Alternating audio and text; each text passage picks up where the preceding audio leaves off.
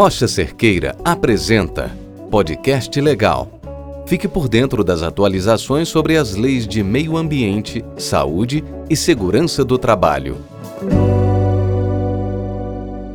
Olá pessoal, espero que esteja tudo bem com vocês. Sou o Jorge Sudário, sócio das Rocha Cerqueira Sociedade de Advogados, e hoje venho falar um pouquinho com vocês por meio do podcast Legal.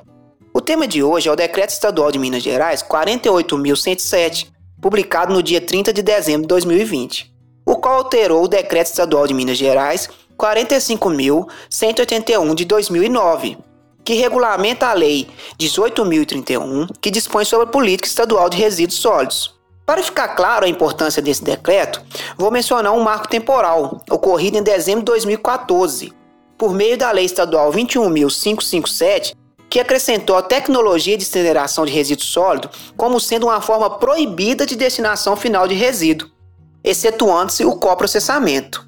Uma vez que, com a publicação do decreto em comento, o sistema passou a recepcionar novamente a tecnologia de tratamento térmicos, tais como incineração, gaseificação, plasma, dentre outros. Contudo, é importante destacar que somente poderá ser feito após priorizadas as etapas de não geração, e de redução dos resíduos sólidos urbanos, e desde que cumprida as etapas de triagem e separação das frações que possam ser reutilizadas ou recicladas.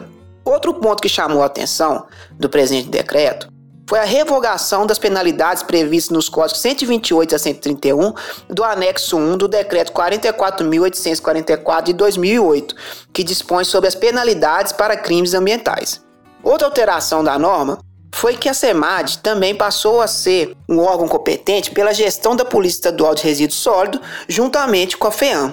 Para eventuais esclarecimentos sobre esse tema e outros requisitos legais, conto com a equipe da Rocha Cerqueira. A Rocha Cerqueira mantém completo atendimento à distância.